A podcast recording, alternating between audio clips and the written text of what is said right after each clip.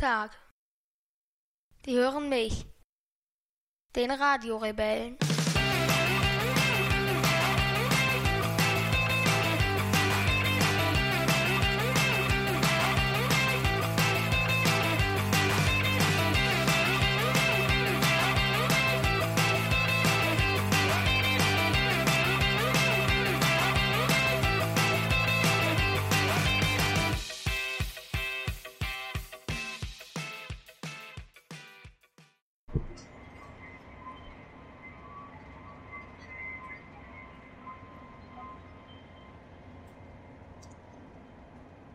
22. Mai, 18 Uhr und 53 wahrscheinlich mittlerweile. Äh, nee, 52 noch. 52, okay, 18.52 Uhr.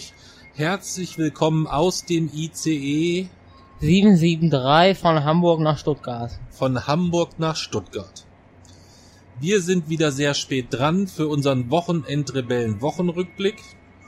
Und da ich morgen auch von morgens sechs bis nachts um eins unterwegs bin, beruflich, ähm, hat Jason gesagt, dann müssen wir jetzt podcasten. Und sitzen im pickepackevollen ICE, Im Gang. im Gang. Du hast am Bahnhof gerade gesagt, du hättest beinahe dahin gekotzt. Ja, weil wir so rennen mussten. Eigentlich haben wir uns letzte Woche geschworen, nee, Ja. war schon länger her, dass wir nicht mehr hinter Zügen und hinter öffentlichen Verkehrsmitteln hinterherrennen Wir haben es ganz schön oft gemacht. weil das so würdelos ist irgendwie, wenn dann kurz bevor man dort ist, dieser blöde Zug zugeht. Wenn ich alleine unterwegs bin, ziehe ich das auch relativ oft sehr straight durch.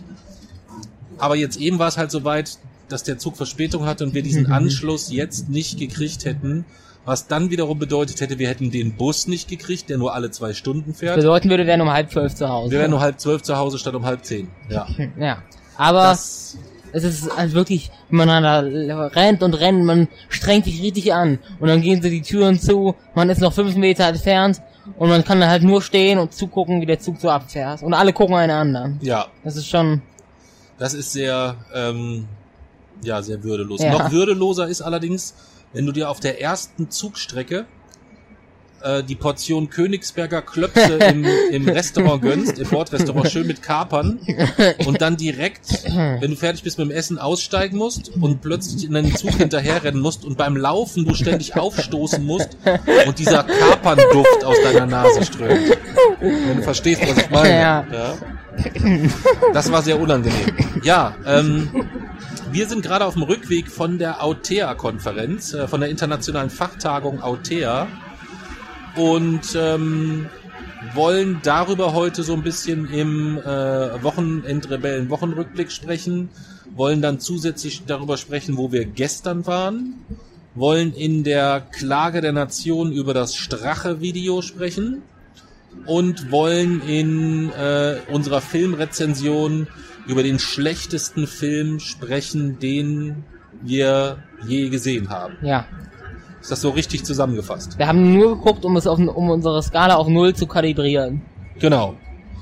Und ähm, um ohne groß spoilern zu wollen, das ist uns gut gelungen, diese Kalibrierung, würde ich Ja. sagen. Ja. ähm, aber fangen wir vielleicht mit dem mit dem Rückblick an und gehen wir dann auch chronologisch vor.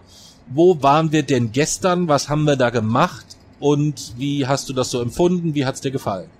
Wir waren in Düsseldorf, das war im Interview bei der äh, Rheinischen Post für unsere Lesung in Düsseldorf.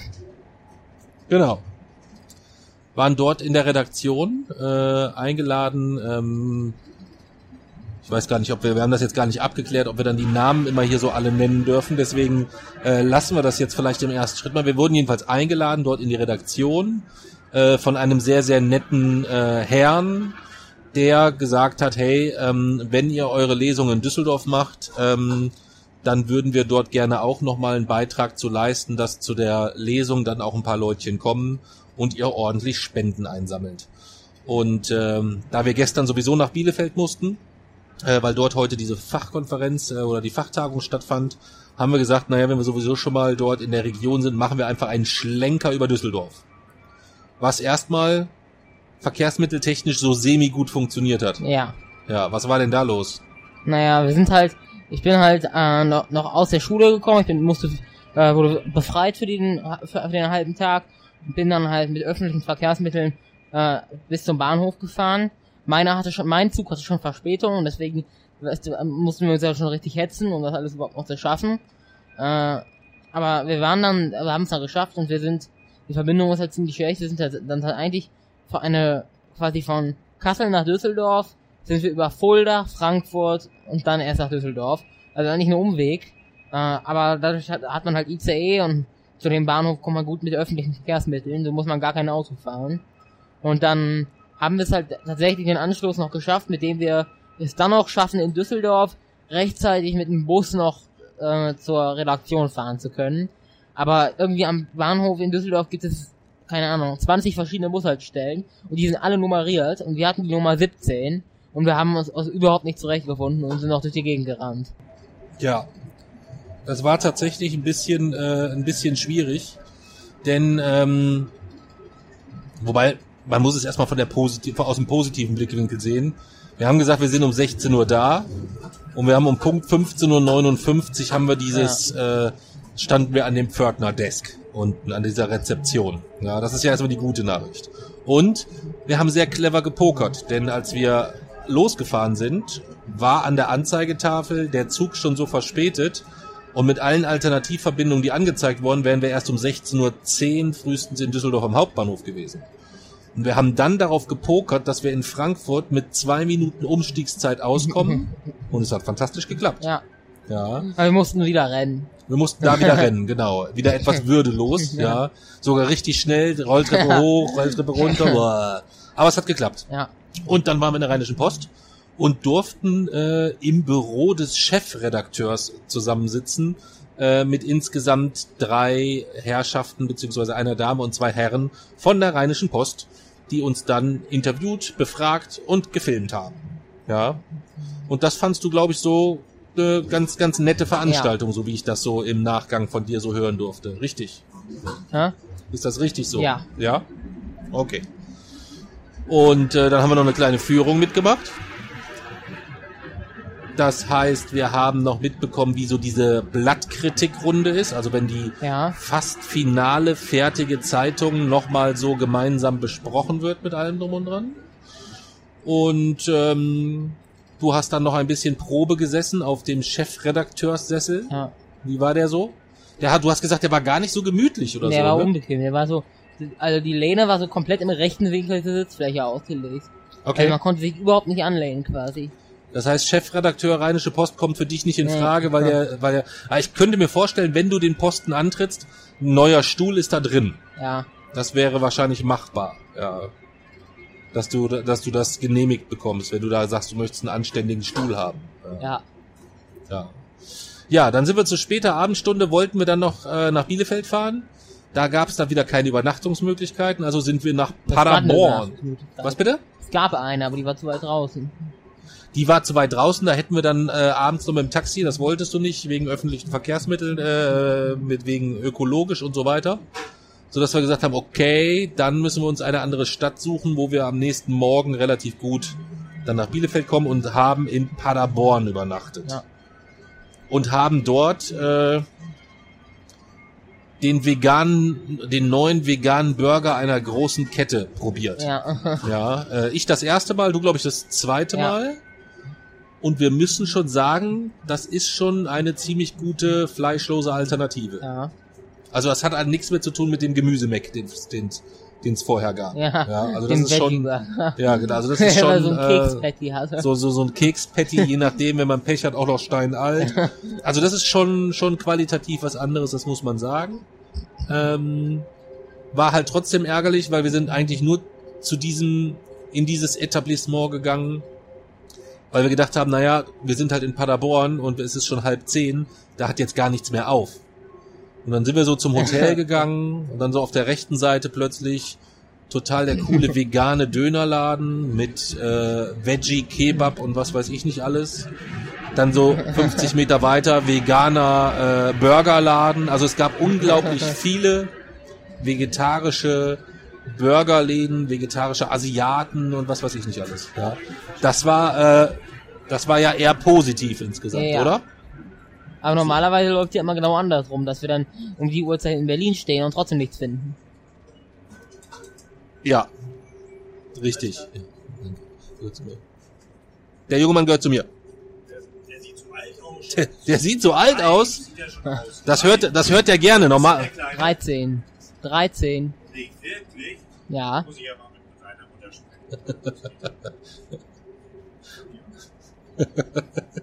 Das hatten wir ja auch noch nicht. Ja. Hä? Das hatten wir auch noch nie, oder? Was? Dass dein Alter angezweifelt wird. Nee. Ja. Aber ich bin dir sehr dankbar, dass du jetzt nicht live im Podcast bei Wie alt ist denn der Kleine, dem guten Mann an die Gurgel gesprungen bist. ja, hat ja nicht Kind gesagt. genau, wenn er dich Kind genannt hätte. Wie, wie alt ist denn ihr Kind? Dann so. ja. Gut. Ähm, wo waren wir stehen geblieben?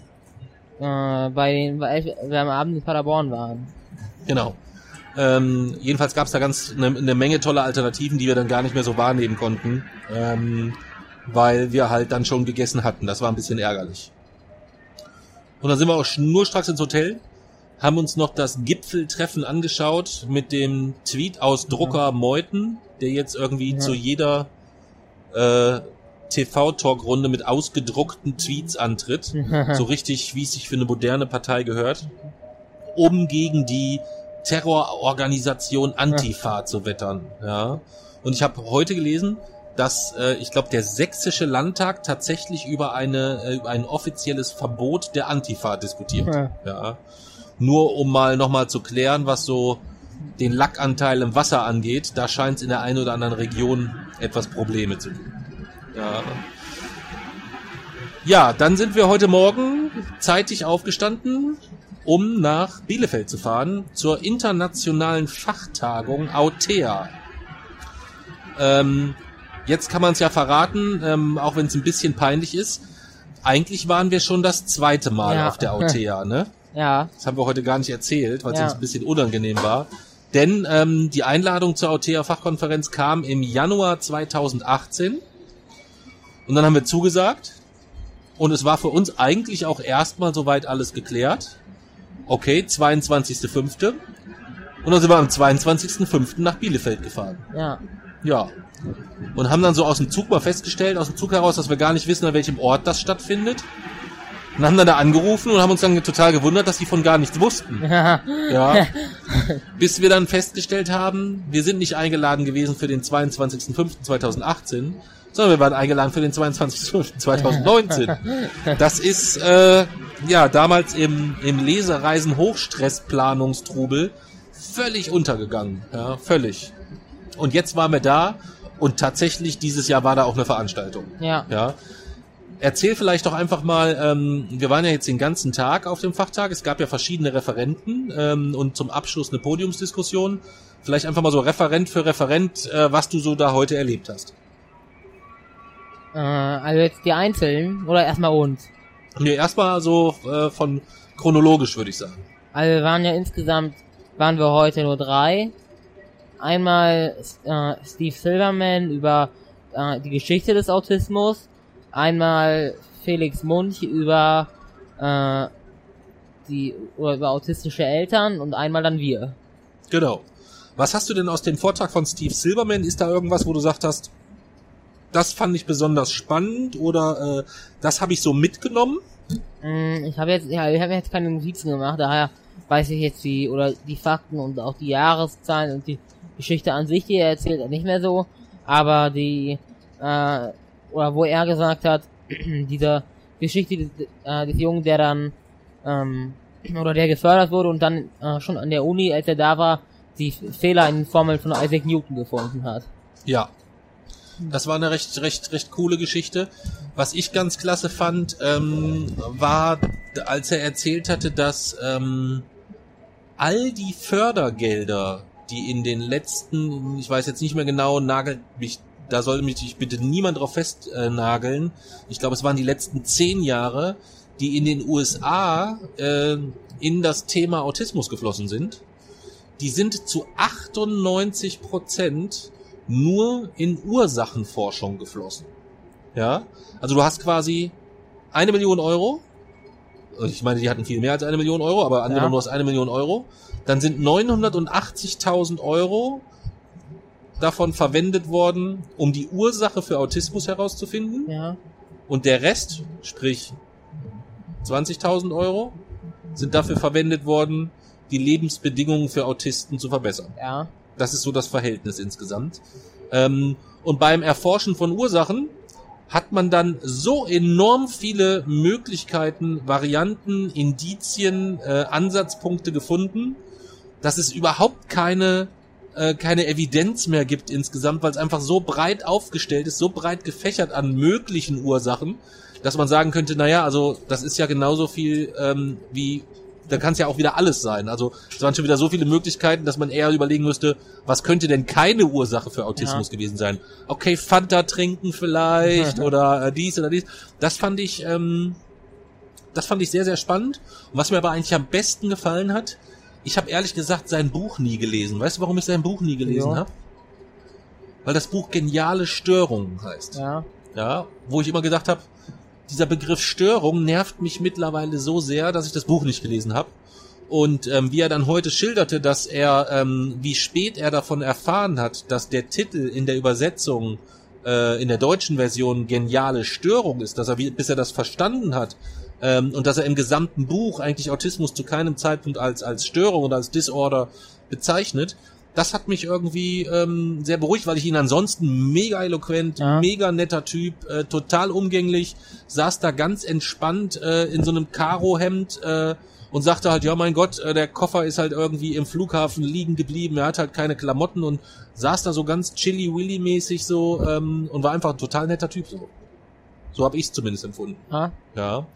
Und ähm, du hast dich ja dann noch mit ihm äh, fotografieren und ihr habt euch gegenseitig eure Bücher signiert ähm, und habt dann noch Bilder gemacht und alles drum. Das heißt, du hast jetzt ein du hast ein Steve Silberman Buch signiert von Steve Silberman und Steve Silberman hat ein Buch von dir signiert von Jason von Jutachenko. hä, was? Ihr habt euch gegenseitig Bücher signiert. Ja. So. Das heißt, das ist das erste Mal, dass du die Kombination hast, nicht nur, dass du jemanden ein Buch signierst, sondern gleichzeitig, dass derjenige Ja. dir sein Buch signiert. Ja, stimmt. Weißt du, wie ich meine? Ja. Also im, im, im, äh, im, äh, im gegenseitigen, äh, äh, gegenseitig gewidmet quasi insgesamt. Ja. Ja, das war so bei, bei äh, Steve Silberman für mich so die, die zwei Highlights, würde ich sagen, insgesamt. Ja. Dann Felix Munch, was ist der, was hast du da so noch in Erinnerung? Die ganzen Statistiken. Die waren cool. Was war da so die Statistik, wo du so am ehesten noch Erinnerungen dran hast oder wo du sagst, oh, die kann ich kurz zusammenfassen oder irgendwie sowas? Mm, Also die genauen Verhältnisse, äh, die weiß ich nirgendwo mehr, aber es waren halt, es ga- gab halt ganz verschiedene. Es gab dann halt einmal äh, oder eine Statistik dazu, wer Autismus gegenüber Leuten geheim hält oder wenn äh, und dann äh, wieso oder aus welchem Grund und gegenüber wem. Äh, mit oder gab es Statistiken, wo Leute befragt wird, wurden, äh, mit wem man am ehesten darüber spricht und halt ganz viele Dinge. Ja. Ähm, Felix Munch hat quasi ähm, 136 ähm, autistische Eltern befragt ähm, mit einem äh, mit einem Fragebogen, an dem er sehr sehr intensiv äh, und sehr sehr lange gefeilt hat, um dort verschiedene Daten zu erheben in unterschiedlichste Richtungen ähm, und diese Daten dann äh, analysiert. A, waren die Daten tatsächlich unglaublich interessant, auch wenn ich sie jetzt gar nicht mehr so alle zusammenbekommen würde, aber wir kriegen ja noch die, die, die, die Unterlagen erhalten wir ja noch. Ähm, aber was ich auch wieder sehr, sehr großartig fand, mit welch, mit welch feiner Ironie er ist selber Autist, äh, sein Dad ist Autist, ähm, äh, sein Sohn ist nicht diagnostiziert. Ähm, das heißt, er hat selber da natürlich nochmal unterschiedliche Blickwinkel drauf. Aber mit welch feiner Ironie, mit welch fein, mit welch feiner Ironie, ja doch, Ja. mit welch feiner Ironie ähm, er dann dort äh, auf dem einen oder anderen, äh, auf dem einen oder auf das ein oder andere Thema eingegangen ist, wo er am Anfang dann sagte, naja, und ähm, hier habe ich halt noch die Daten erhoben oder die Daten erhoben und naja, es ist nichts rausgekommen, äh, aber ich habe halt die Daten und ähm, wie er dann immer wieder so unterschwellig hat äh, mitwirken lassen, so weil er halt autistisch ist, sammelt er Daten oder das ähm, äh, dieses dieses dieses Klischee, diese das dann auch irgendwo gerne bedient Ja. gegebenenfalls, aber trotzdem mit den Daten auch wirklich relativ viel anfangen konnte. Das fand ich eigentlich ganz spannend, ja und so einfach auch ein total umgänglicher, netter, ähm, eloquenter Typ auf der Bühne, wo es einfach Spaß gemacht hat, ihm zuzuhören, Ja. fand ich. Ja. Hast du da noch irgendwas äh, in der Erinnerung, was er gesagt oder erzählt hat, oder wo du sagst, Mensch, das da erinnere ich mich noch dran? Äh, Von den Zahlen her nicht mehr, nee. Nee. Ansonsten, ähm, wir packen es einfach mal unten auch in die, äh, in die, in die Links mit rein. Felix Munch, ähm, wirklich großartiger Typ. Äh, wer sich also dafür das Thema Autismus in interessiert, kann dort gerne sich dort nochmal ein paar Detailinformationen holen. Danach waren wir dran. Ja. Wir waren der dritte Part, die, den, den schwierigsten Block eigentlich, wenn man so will, nach dem Mittagessen, wo alle so erstmal so, ah, so Ja. ein bisschen träge, ein bisschen müde sind. Äh, den hatten wir und zudem äh, hatten wir uns ja entschieden, was heißt, wir hatten uns entschieden, ich hatte dich gebeten, dass wir einen Vortrag vorbereiten, das fandst du nicht so gut. Ja. Du wolltest das lieber so aus dem Stehgreif machen. Und so haben wir das dann auch gemacht. Wir haben quasi spontan eine Stunde lang äh, auf der Bühne einfach so ein bisschen erzählt, kunterbunt, ähm, über die letzten äh, Jahre von der Entstehung, Blog, über Podcast, über Buch, über Lesereise, über die Finanzierung des Brunnens und so weiter. Ja. Ähm, wie hast du das so empfunden insgesamt? Hm, ich fand es eigentlich ganz cool. Ähm, also es war blöd, dass die Zeit so kurz war. Ja. Aber ich fand es irgendwie cool, so frei zu sprechen. Okay. Dass du quasi nicht, äh, weil du jetzt quasi nicht an die, äh, an das, an das, äh, an das Konzept der Lesung gebunden warst oder weil du gar nicht lesen musstest Ja. oder, oder was war, was hat dir daran Ja, das war. Ja, okay. Was, was für mich halt überraschend war, dadurch, wir haben ja gestanden, Ja. haben ja, sonst sitzen wir ja eigentlich immer, weil bei der Lesung hast du dann das Buch noch da liegen und so weiter. Diesmal haben wir ja gestanden. Das war schon dann irgendwie nochmal was anderes, fand ich. Ja. Ja, also da ähm, kann mir gar nicht erklären, wieso, weshalb, warum. Vielleicht weiß das irgendein Profi und kann uns da Rückmeldung geben, aber das hat sich irgendwie schon irgendwie ganz, ganz einfach anders angefühlt. Ich kann es gar nicht beschreiben. So ganz, ganz seltsam. Ja. Ja, wir haben nur die Hälfte der Geschichten unterbekommen, Ja. aber ähm, wir haben tolles Feedback bekommen. Wir haben äh, ganz viele Kontaktanfragen bekommen aus äh, North Carolina, aus äh, unterschiedlichsten Städten, ähm, die gerne äh, mit uns in Kontakt bleiben möchten für äh, weitere Projektideen etc. Du hast eine grobe lose Anfrage ne, für eine Englischübersetzung deines Buches bekommen. Also ähm, war schon auch alleine hinsichtlich Kontakten habe ich es ein bisschen bereut, äh, muss ich sagen, dass wir nicht einfach konsequent gesagt haben, komm, wir befreien dich morgen auch noch für die Schule Ja. und bleiben heute noch zum Abendessen da. Ja. Weißt du? Das hat mich ein bisschen ähm, jetzt so im Nachgang. Das hätten die äh, gemacht? Was? Die Äh, Schule meinst du ja. jetzt? Weiß ich nicht. Ähm, gegebenenfalls hätte man gesagt, wir befreien dich morgen für die ersten zwei Stunden oder sowas und wären einfach morgen früh mit dem ersten Zug von Bielefeld dann nach Kassel Ja. gefahren oder irgendwie sowas, weißt du? Dadurch, dass ich Freitag aber ja auch nicht in der Schule bin. Ja, das ist halt so ein bisschen die Problematik. Oder die Alternative wäre halt gewesen, dass ich gesagt habe, hey Jason, weißt du was, komm, wir fahren mit dem Auto heim. Nee, das hätte ich nicht gemacht. Das wäre nicht gegangen. Ne? Das habe ich mir gedacht. Deswegen habe ich das auch gar nicht angeboten. Ähm, und mit dem Zug blieb halt dann wirklich nur die Option, ähm, dann so langsam loszudüsen. Und dadurch, dass sie sich dann auch erst um, ich glaube 19.30 Uhr, ich glaube, die treffen sich jetzt erst. Ja. Ähm, jetzt, während wir gerade podcasten, äh, treffen die sich erst. Wenn die jetzt direkt zum Abendessen rübergegangen wären, hätte man noch mal eine Stunde mitgehen können, aber so macht es halt einfach keinen Ja. Sinn. Was sehr, sehr schade war. Denn ähm, das war schon rundherum einfach wieder eine mega professionell, sauber äh, und klasse vorbereitete Veranstaltung, würde ich sagen. Oder? Ja. Also so ähm, hat mir sehr, sehr gut gefallen. Auch hier ähm, haben wir ja jetzt nichts abgestimmt. Deswegen nennen wir dort mal jetzt keine einzelnen Namen, äh, bei wem wir uns dort bedanken wollen, sondern richten dort einfach einen ganz, ganz lieben Gruß an das gesamte Team aus. Jetzt lassen wir erstmal das Piepen hier. So, jetzt ist die Tür zu. Äh, einen ganz, ganz lieben Gruß an das gesamte Team. Vielen, vielen, vielen, vielen Dank. Wir haben uns sehr wohl gefühlt.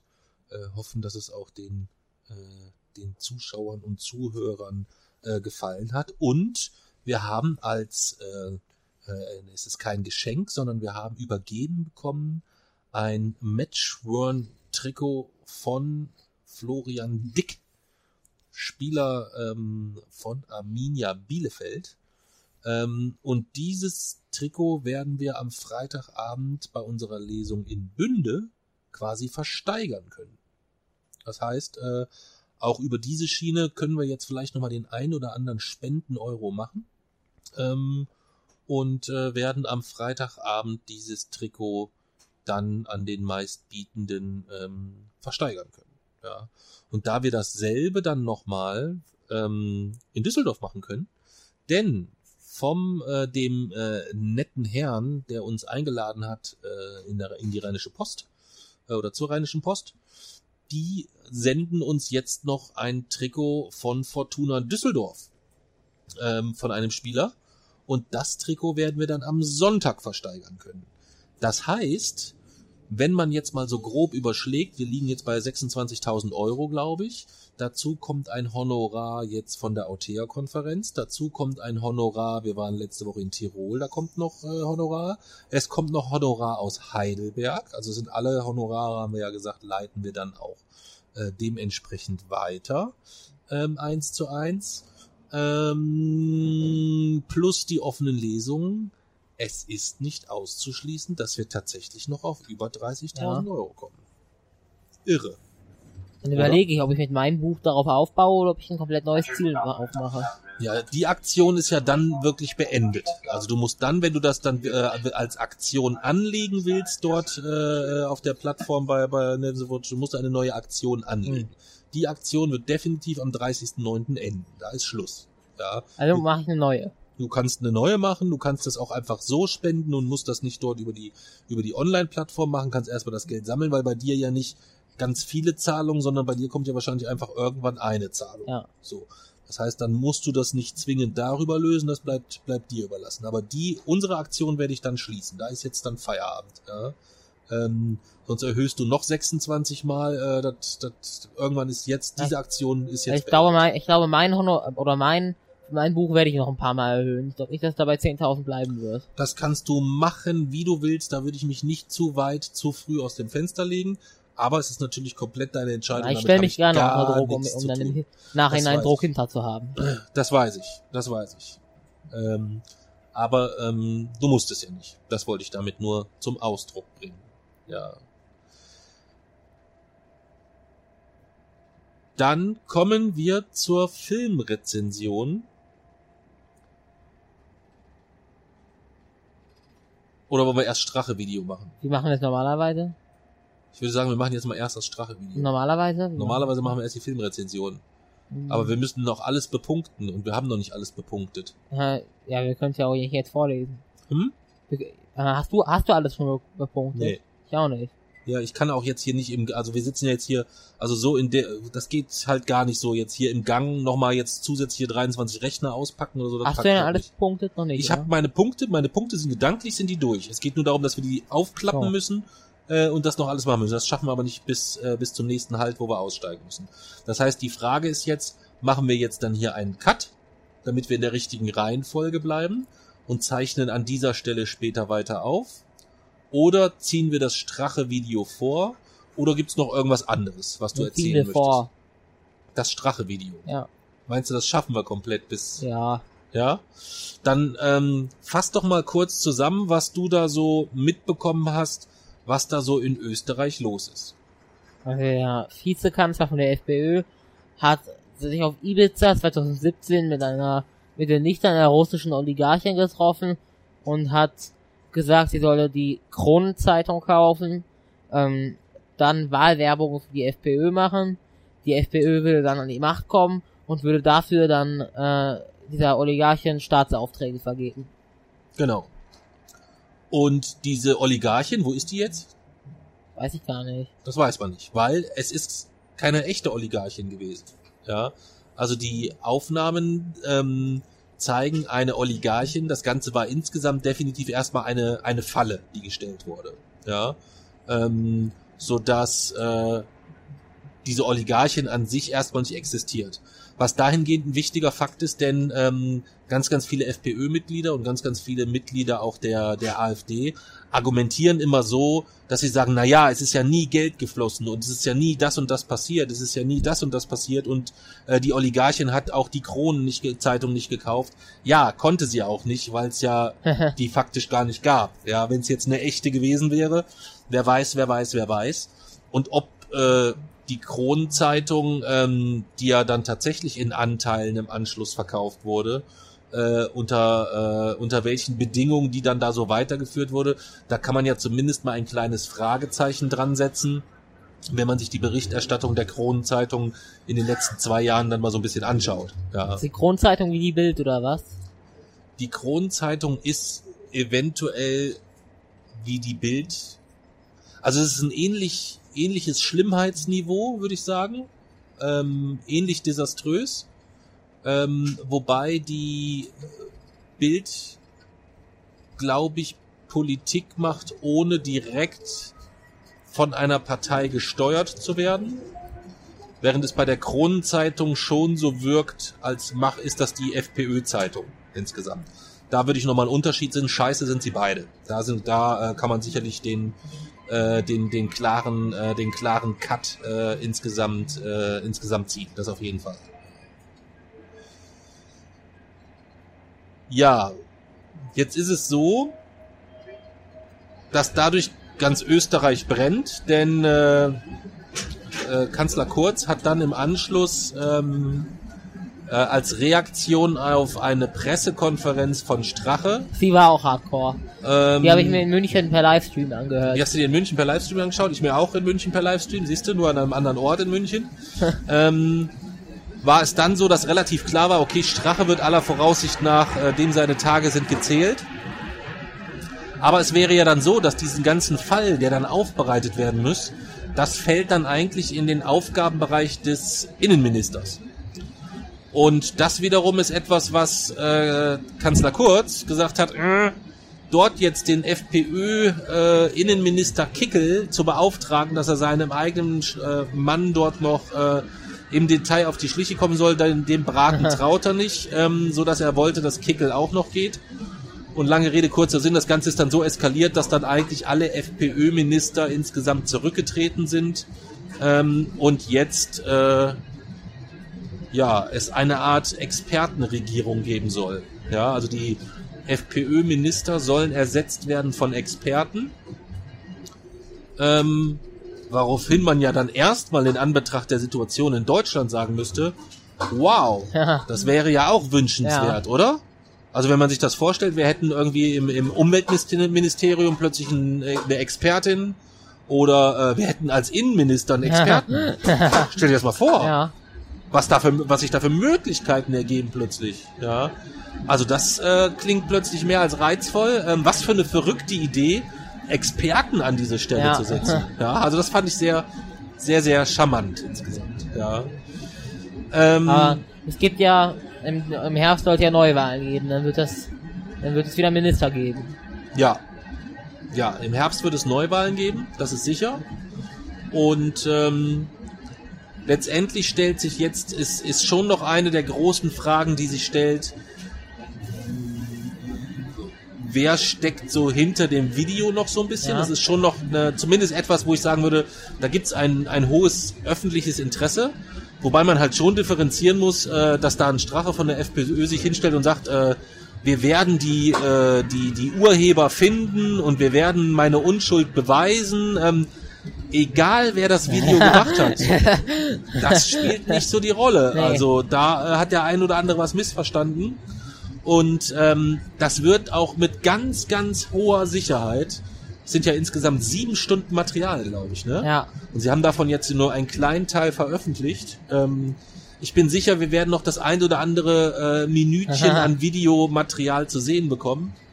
Und da äh, Meister Godenus gestern schon angekündigt hat, dass er betrunken unter Einfluss von psychotropen Substanzen stand und gar nicht mehr wusste über Stunden, was er überhaupt gesagt hat hat, er sich wahrscheinlich für das entschuldigt, was in den nächsten Wochen kommt. sieht, sieht es genau so für mich aus. Genau das ist es, Jay-Z.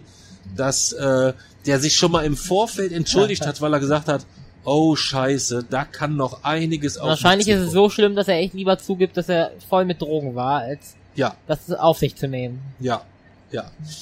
Und ähm, neben den den Kleinigkeiten, also dass Strache zum Beispiel Journalisten als die größten Huren der Welt bezeichnet, etc., äh, worauf spannenderweise ähm, in Anführungszeichen Journalisten wie Tischi darauf reagieren und sagen, dass sie es einen Skandal finden, dass die SPÖ dieses äh, diese Inszenierung so unterstützt und bla bla bla. Also das muss man sich alles mal auf der Zunge zergehen lassen, dass es in Deutschland tatsächlich Journalisten, Publizisten gibt, die auf diese Situation in Österreich blicken und erstmal so sagen, das gibt's ja gar nicht. Also das ist ja ein, ein, ein Skandal, äh, da wurde der überwacht oder da wurde dies oder da wurde das. Ähm, das ist echt eine harte Nummer.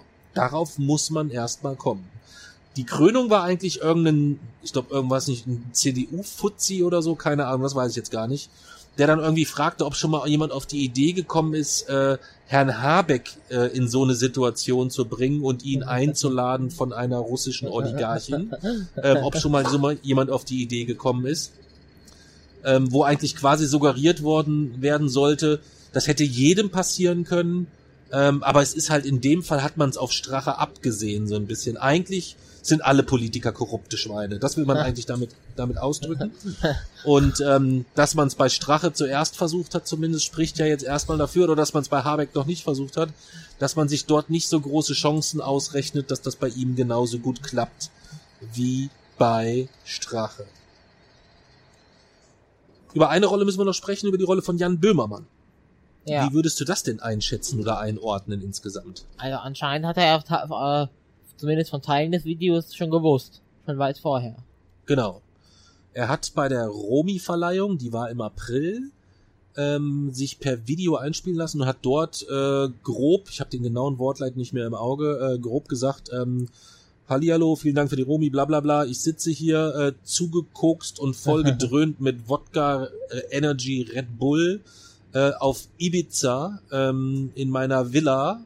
Ähm, hat also quasi so viele Stichpunkte in Einsatz gepackt, dass eigentlich in jedem Fall zumindest Herr Strache und Hudgenus, Herr Godenus in dem Moment die AA-Häufchen in großen, großen Brocken die Hose runterliefen Boah, müssen. ich stell mir das gerade vor. Ja. Wie man so, ich stell mir etwa vor, ich wäre Strache und würde das gerade Ja. hören. Das ist das, das, das schön, der schöne Blickwinkel Ja. auf die, auf diese Geschichte, äh, was, was Böhmermann dort so, so geleakt hat oder eigentlich so bekannt gegeben hat, ohne es bekannt zu geben, ist das, der schöne Blickwinkel ist wirklich, was muss dieser Strache Ängste geschwitzt haben und nächtelang nicht geschlafen haben. Wunderschön. Wunderschön. Schade, dass es nur vier Wochen waren. Ähm, das hätte ich mir noch eher gewünscht, dass das eine längere Phase ist insgesamt. Der nicht so schöne Blickwinkel, der sich aber vielleicht, jetzt wo wir Podcasten auch schon geklärt hat, denn äh, auf äh, Böhmermann hat jetzt einen Link geteilt, äh, irgendwie über seinen Twitter-Account. Da läuft irgendein Countdown runter bis zur Sendung heute Abend, glaube ich, wo irgendwas bekannt gegeben wird. Entweder gibt er da bekannt, äh, er hat da und da in der und der Form mit zu tun, oder er gibt bekannt, er hat damit gar nichts zu tun. Von daher es kommt noch was raus. oder es kommt das nächste Video, keine Ahnung. Ähm, äh, wir werden es, äh, die, die jetzt den Podcast hören, wissen das zumindest alle schon. Wir wissen es jetzt noch nicht. Ähm, aber es gibt schon auch eine, einen Blickwinkel auf die Rolle Böhmermanns, der nicht so positiv ist. Kannst du dir vorstellen, welcher? Nee. Zu dem Zeitpunkt, wo Böhmermann von dem Video wusste, liefen ja auch schon die Recherchen von Spiegel und von der Süddeutschen Zeitung. Ja. Wenn, wovon ich jetzt erstmal ausgehe, Böhmermann das nicht mit denen abgestimmt hat Ja. Und dann quasi an Strache und Gudenus die Botschaft sendet, Sportsfreunde, hört mal zu, so und so sieht's aus. Also äh, in dem Moment ist denen ja sofort klar, Böhmermann weiß von diesem Video Ja. oder Böhmermann hat ein Video. Ähm, dann haben die ja danach noch jetzt sehr, sehr lange Zeit gehabt, Beweismittel zu Ja. verschwinden zu lassen, etc. etc. Ich meine, das ist die, das ist äh, Regierungsbeteiligung, das ist die Regierung. Ja. Also das ist jetzt nicht irgendwie irgendein Hansbampel oder so, Ja. sondern das sind Leute, die da noch was bewegen können. Man Und hat ja wir- auch eindeutig nachgewiesen, dass dort äh, in der Zeit Unmengen an Mails äh, einfach gelöscht wurden. Ja, erstens das und zweitens ähm, gibt's ja noch die kleine Randgeschichte, dass der österreichische Verfassungsschutz untersucht, äh, durchsucht wurde in diesem Jahr, ähm, wo man bis heute nicht so richtig weiß, was war denn eigentlich der Auslöser und was war denn der konkrete Anlass und der konkrete Hintergrund für die Durchsuchung. Ähm, und man eigentlich jetzt so im Rückblick Ja, vielleicht stimmt. auch den Eindruck bekommen könnte, vielleicht war der tatsächliche Hintergrund auch, dass die FPÖ gedacht hat, da beim Verfassungsschutz finden sie das Video. Wie lange hat noch mal hat noch mal gedauert, bis er die Tür aufgemacht hat? Das ist wieder was anderes. Das verwechselst du jetzt mit der Hausdurchsuchung bei Martin Sellner von der Identitären Bewegung. Ähm, das ist nochmal was anderes. Aber auch da, auch da war eine gewisse, äh, habe ich, Das ist der, der Mails gelöscht hat. Das ist der, der Mails und wie gelöscht lange, hat. ich meine, welche Zeit war, Spanne war dazwischen?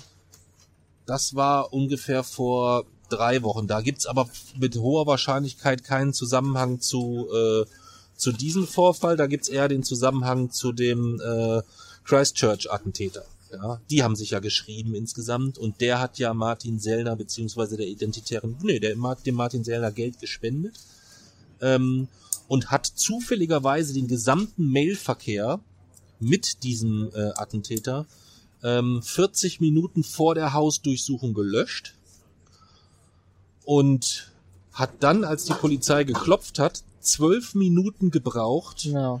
bis dann die Tür geöffnet wurde. Ja, Und niemand hat was gesagt. anscheinend nicht.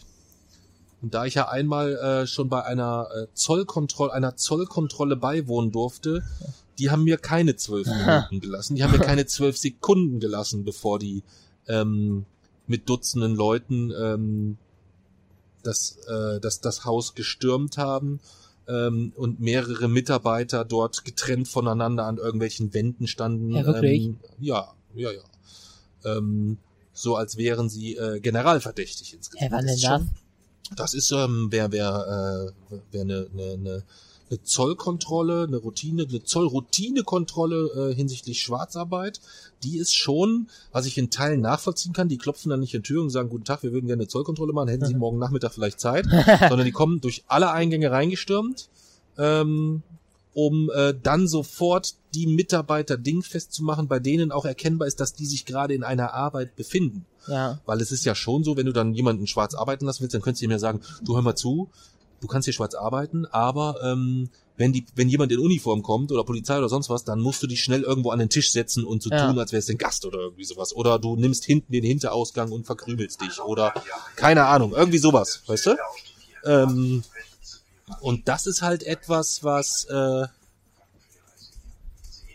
was ähm, bei mir auf jeden Fall dort ein bisschen anders ankam und definitiv keine zwölf Minuten gedauert. Weißt du? Ja. Das ist also, da war definitiv ein ganz, ganz, ganz, ganz, ganz, ganz, ganz großer Unterschied. Nein, worauf ich hinaus wollte, aber wir warten jetzt erstmal, ab, bis die, bis das Türpiepen vorbei ist, okay? Ja. Das piept ja gar nicht, oder? Beim Stimmt Öffnen, nur beim Zumachen. es öffnet, beim Öffnen piept's ja gar nicht. Das habe ich schon wieder vergessen. Ja. Die Rolle, auf die ich hinaus wollte, ist, ähm, dass wie gesagt A, Strache und Gudenus dadurch gegebenenfalls und auch weitere Leute dadurch vielleicht Zeit gewonnen haben, Beweismittel Ja. zu vernichten. Und ähm, es gegebenenfalls ja auch, wenn es weitere Gerüchte gab, die dadurch dann genährt wurden, es die Recherchen für SZ und Spiegel dann auch dementsprechend nicht vereinfacht hat. Ja. Das ist schon nochmal eine, eine, eine Rolle, wo man sagen muss, ja, ich freue mich, dass Strache Blut und Wasser geschwitzt hat. Hm. Aber was war die, was war die Intention von Böhmermann? Ja. War es die Intention, sich einfach aufzuspielen? War es die Intention zu sagen, ha, ich weiß was Cooles? Ähm, oder ist es tatsächlich etwas, und dann muss man ihm das vielleicht auch zugestehen, hat er tatsächlich mit der gesamten Geschichte mehr zu tun? Ja. Aktuell glaube ich ja, dass es eher so ist, dass ihm das Material irgendwann angeboten wurde oder so und sich daraus äh, resultierend, ähm, ich will nicht sagen, dass er dann Wichtigtuer ist oder so, aber er sich daraus ein Späßchen dann gemacht. Ja. Das ist so mein, mein Eindruck insgesamt momentan so ein bisschen. Ja. Ja. Ich würde sagen, wir sind jetzt, äh, so haben wir auch noch nie gepodcastet. ja. Ähm, das, das haben wir wirklich auch so jetzt noch nie gemacht. Dass wir quasi, upsa, dass wir quasi im Gehen ähm, podcasten. ja. Wäre das eine Option für die Zukunft? Nee, Nee, ja ne? nicht. Dann würde ich sagen, dann machen wir jetzt erstmal Pause. Ja.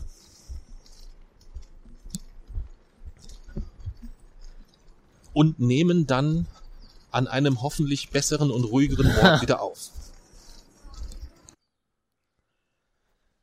Da sind wir wieder. Wir haben ein ruhiges Plätzchen Ja. gefunden, Ein Parkdeck. Parkdeck. ja. Aber es ist wirklich schön hier. Ja. Ganz ruhig, keine piependen Türen im Hintergrund. Ist eigentlich ähm, ein ziemlich, äh, ziemlich perfektes Umfeld, würde ich sagen, Ja. zum Podcasten. Oder siehst du das anders? Naja, es, der Boden ist ein bisschen hart, aber ansonsten. Der Boden ist ein bisschen hart, ja.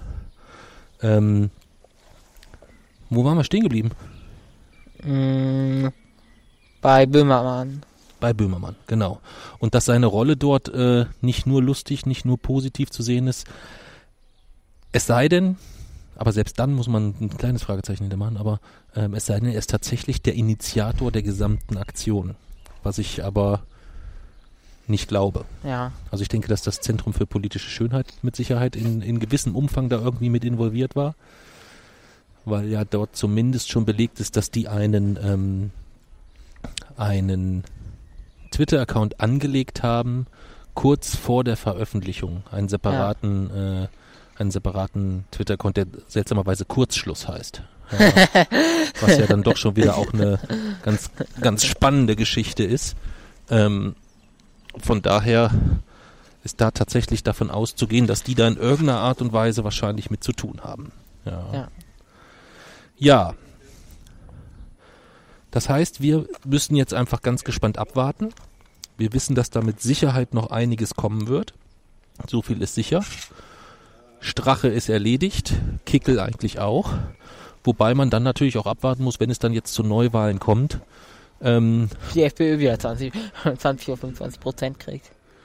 Ja, das glaube ich eigentlich jetzt ehrlich gesagt nicht. Aber ähm, man muss halt abwarten, wird es unbedingt um ein Vielfaches besser, wenn zum Beispiel die ÖVP eine absolute Mehrheit tatsächlich holt. Das muss man schauen. Ein bisschen besser ist dann, glaube ich, schon. Ja, das mit Sicherheit. Aber ähm, abwarten muss man halt trotzdem, was da bei den Ja. Neuwahlen rauskommt, weiß dann auch kein Mensch. Ähm, wenn natürlich, stell dir vor, es gibt so den kompletten Wechsel, dass es für Rot-Grün reicht oder Das so. wäre natürlich cool. Ja. Gut. Machen wir an Strache und Co. erstmal einen Haken. Ich habe irgendwie das Gefühl, dass wir noch das, noch das ein oder andere Mal vielleicht darüber sprechen werden. Ähm, und kommen wir zum Thema Filmrezensionen. Was hatten wir da vereinbart konkret, wie wir da verbleiben hinsichtlich der Bepunktung? Dass wir einen, den schlechtesten Film überhaupt zur Kalibrierung geben und den quasi, wie man dem, der Temperatur von Wasser äh, oder wie man dem Gefrierpunkt von Wasser den, den Nullpunkt quasi zugeordnet hat, ge ge ordnen wir quasi diesem Film dann die Null zu und ordnen alles andere darum an. Genau. Um dort, äh, du hast da, dich da ein bisschen schwer getan mit der Bepunktung und hast gesagt, du brauchst da eigentlich erstmal so einen Nullpunkt und du brauchst nach oben hin einfach mal so einen Film, wo du sagst, Mensch, das ist auch wirklich ein richtig guter, den du ziemlich weit oben ansiedeln kannst. Haben uns jetzt bei Kill Bill entschlossen, dass wir äh, bei, auf einer Skala von 0 bis 100 Punkten wir beide Kill Bill 90 Punkte geben. Sodass wir einen Bill Film- 1. Kill Bill 1, so dass wir äh, dort einen Film definitiv schon mal platziert haben, der relativ weit oben äh, uns, uns zur Kalibrierung dient und haben dann aufgerufen, dass wir ganz viele Vorschläge bekommen für schlechte Filme Ja. und wurden von der Community nicht enttäuscht, muss man so sagen. ja. Wir haben uns zahlreiche Trailer angeschaut, von Frikassee im Weltraum über Daniel der Zauberer. Ähm, also es war eine Menge dabei. Und ich muss sagen, ich hatte nicht selten das Gefühl, dass ich mir gerne Essig in die Augen schütten möchte, um diesen Anblick zu vergessen. Es war wirklich fürchterlich, ja. Und der Tiefpunkt des Ganzen war dann der Film Kartoffelsalat. Das war echt. Jeezy, für jemanden, der diesen Film noch nicht gesehen hat, versuch doch mal Wir bitte, müssen mal ganz strukturiert in Handlungsschritte das Ganze genau, auf, versuch doch mal ganz strukturiert die Handlung dieses Films zu erklären, bitte. es ist, es gibt eigentlich, man kann noch nicht mal sagen, es gibt irgendwie mehrere Handlungsstränge, nein. Es ist eigentlich eine Aneinanderreihung von Dingen, die irgendwie überhaupt nichts miteinander zu tun haben. Es gibt irgendwie so einen Junge und der wechselt dann die Schule und plötzlich gibt es an der Schule irgendeine Zombie-Apokalypse. Es ist, es ist echt, eigentlich war es das schon. es ist so. Und der Film geht trotzdem eineinhalb Stunden. Ist das schon alles? Ja. Du hast recht. Stimmt. Ich überlege gerade. Ich überlege gerade, ob es noch mehr äh, gibt zu sagen zur Handlung, aber das ist tatsächlich die, die Handlung schon in, in, in, im, im vollständigen zusammengefasst. Warum heißt denn der Film Kartoffelsalat? Keine Ahnung. Ja, auch das, auch dazu kann ich leider keinen ergänzenden Beitrag leisten. Ich kann sagen, dass es definitiv wirklich ein so schlechter Film war, dass ähm, vor allem der Film nimmt sich ja ernst. Ja. Also es ist ja nicht Ja, so, ja. dass äh, Angriff, Das ist ja der, das. Angriff der Killer-Tomaten oder ähm, äh, diese ganze Sharknado-Reihe oder so. Also, äh, Die ist dann halt irgendwie auch schon wieder witzig einfach. Ja. Aber das hatte einfach gar nichts. Ja. Denn ähm, der Film nimmt sich tatsächlich ernst. ja. Wir haben uns dann nicht gescheut zu sagen, wir quälen uns so sehr, dass wir den Film sogar zweimal geguckt haben. Einmal Wir haben wir ihn, Aber einmal haben wir den aufge ausgemacht. beim zweiten Mal haben wir dann aufgegeben.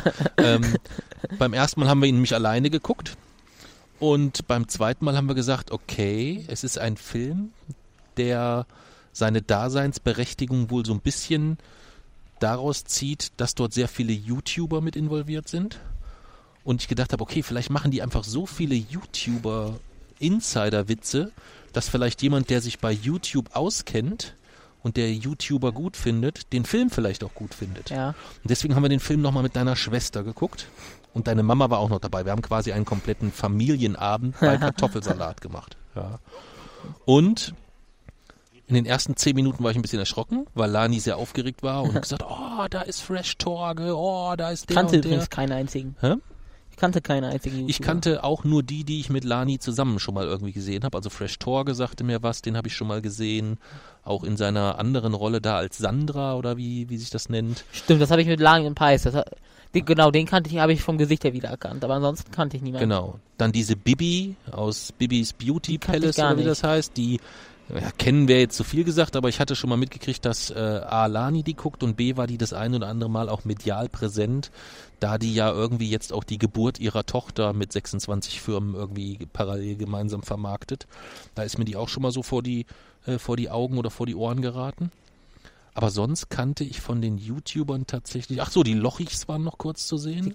Ich weiß, da weiß ich auch gar nicht, was die eigentlich machen. Die könnt ihr auch Das vom, weiß ich auch nicht. vom Gesicht her nicht erkennen. Das weiß ich auch nicht. Ich habe sie nur vom Gesicht her erkannt, weil die mal letztes Jahr gab es einen McFlurry bei McDonalds von den Lochis. Wirklich? Ja. Und in dem Zusammenhang, ähm, ja, verstehe ich auch nicht.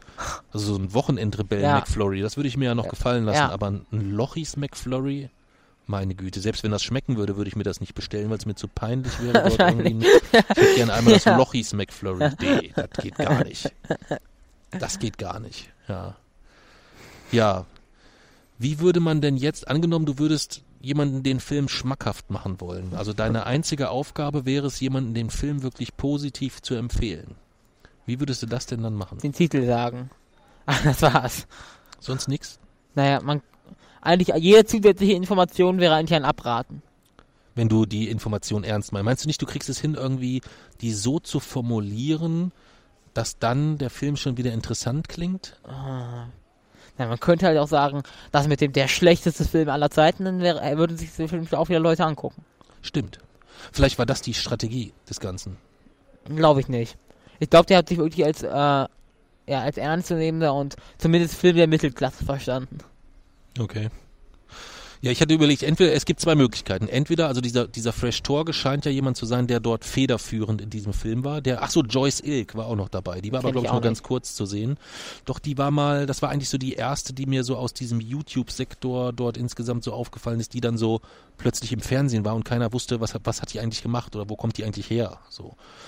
Ähm, und für mich gibt es halt zwei Möglichkeiten. Möglichkeit eins ist, dieser Fresh Talk ist ein super mega cleverer Typ, der gesagt hat, naja, ich pack da einfach noch fünf YouTuber dabei und wenn wir alle fünf für so einen Film Werbung machen, dann gehen da so viele Leute ins, äh, in jedem Fall erstmal ins Kino. Der war der im Film- Kino. Ja, ich glaube schon. Natürlich. Ähm, das, dann gehen auf jeden Fall erstmal so viele von unseren ganzen YouTube-Fans rein, dass sich der Film rechnet und lohnt. Dementsprechend billig war er ja auch in der Produktion. Mhm. Das ist die eine Variante. Die zweite Variante ist, der hat sich einfach völlig überschätzt und hat gesagt, oh, wir können alles, wir sind die geilen YouTuber, wir machen jetzt noch einen coolen Film.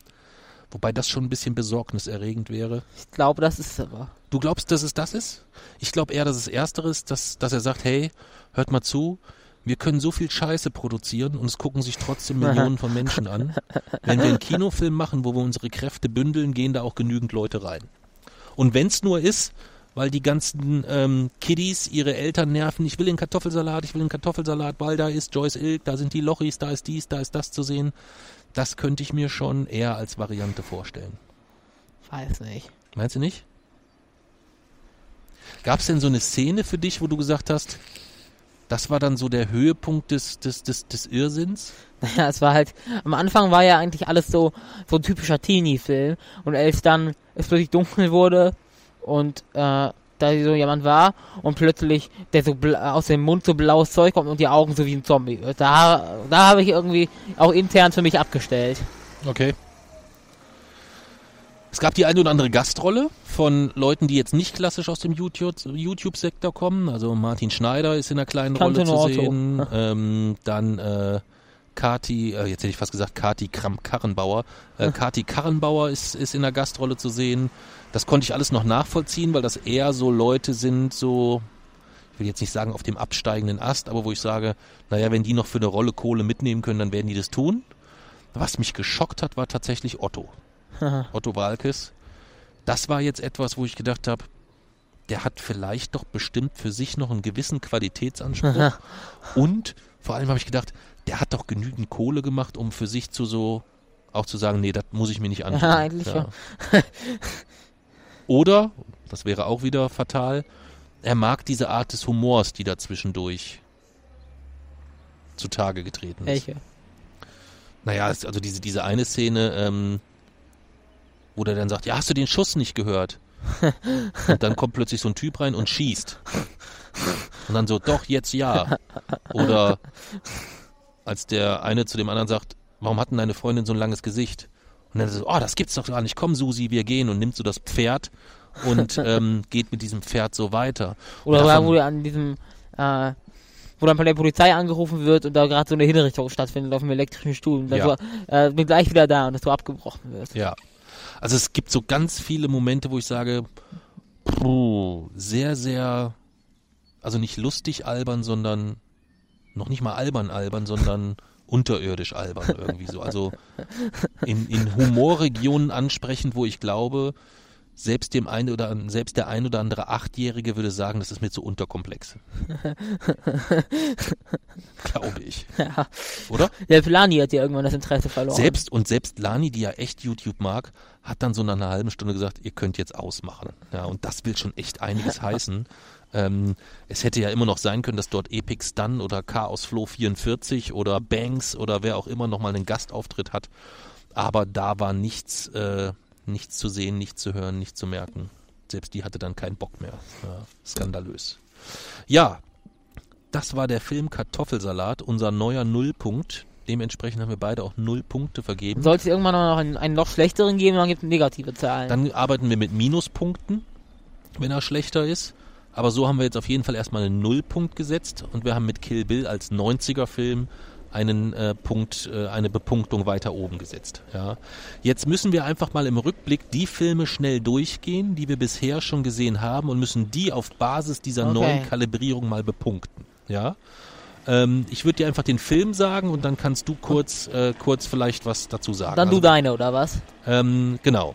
Ich sag Äh, jetzt nur die Zahl. Einfach. Wir haben gesehen Running Man, Da habe ich 65 Punkte gegeben. 65 Punkte. Da würde ich 51 Punkte geben, weil es für mich ein Film ist, der genau knapp über dem Mittelfeld liegt, so irgendwie. Ich So. finde den schon im oberen Mittelfeld. Okay, nee, ist ja auch vollkommen in Ordnung. Dann die Welle. Da habe ich 76 gegeben. Da habe ich 60 Punkte gegeben, weil der ein gutes Stückchen oberhalb der Mitte ist bei mir. Dann Matrix. Da habe ich 85 gegeben. Da habe ich 87 gegeben.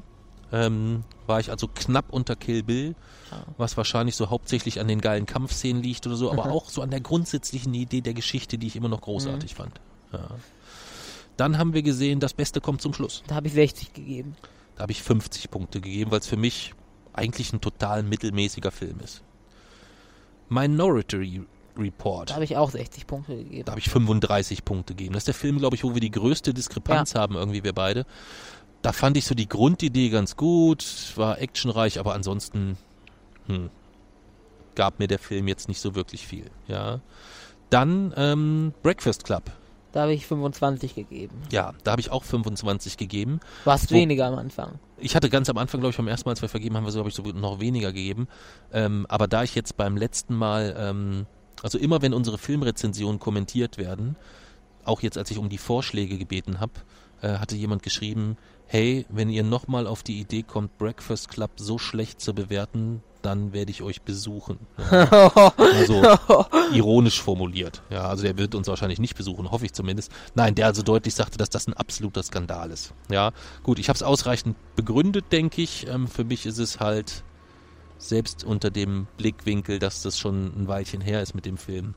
Äh, ja, einfach kein, kein guter Film. Ja. Illuminati. Da habe ich 65 Punkte gegeben. Genau. Da habe ich 50 Punkte gegeben, weil es für mich auch ein, ähnlich wie das Beste kommt zum Schluss, so ein absoluter Mittelmaßfilm ist. Ja. Kill Bill hatten wir besprochen und dann haben wir noch gesehen in der letzten Folge Jackie Brown. Ja, da habe ich 72 gegeben. Genau, da habe ich 65 gegeben.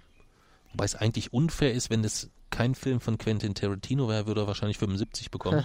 Aber es ist halt unter den Quentin Tarantino-Filmen mh, aus so zwei, drei Aspekten einer der Filme, die ich jetzt nicht so gut finde.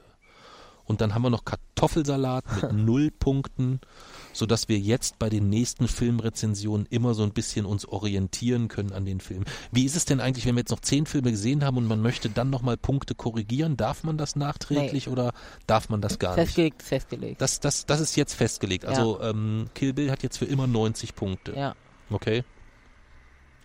Ja, spannend wäre, wenn man einmal im Jahr eine Folge machen würde, wo man vielleicht sagt, man darf dann nochmal nachträglich korrigieren oder so. Ja. Aber das, die Möglichkeit siehst du eher nicht. Wenn man das als spezifische Folge macht, dann schon. Okay. Gut, das können wir uns ja dann noch, ähm, das können wir uns ja dann noch überlegen. Ja. Ja, die Vögel zwitschern im Hintergrund. Unser Bus kommt in einer Viertelstunde. Wir haben, das war glaube ich die verrückteste Folge so von, was die Aufnahmeorte angeht, oder? Ja.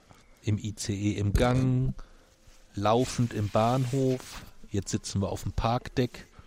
Und lustigerweise, so grottig die Tonqualität auch sein wird, sie wird niemals mehr schlechter sein als in den ersten Folgen, die wir Aha. aufgenommen haben. Ja. Jetzt mir nochmal Folge 1 angehört. Hei, hei, hei, hei, hei, hei, hei. Äh, Papsi, ist der Bus nicht weg? Nee, warum soll der weg sein? Ach so, ich habe das, äh, ich habe Nee, ja die Uhr jetzt- jetzt nicht erkannt. Das ist jetzt 20.11 Uhr. Weil du hast gesagt Viertelstunde, In einer Viertelstunde fährt er. 20 ungefähr. Minuten. 20 Minuten, ja, okay.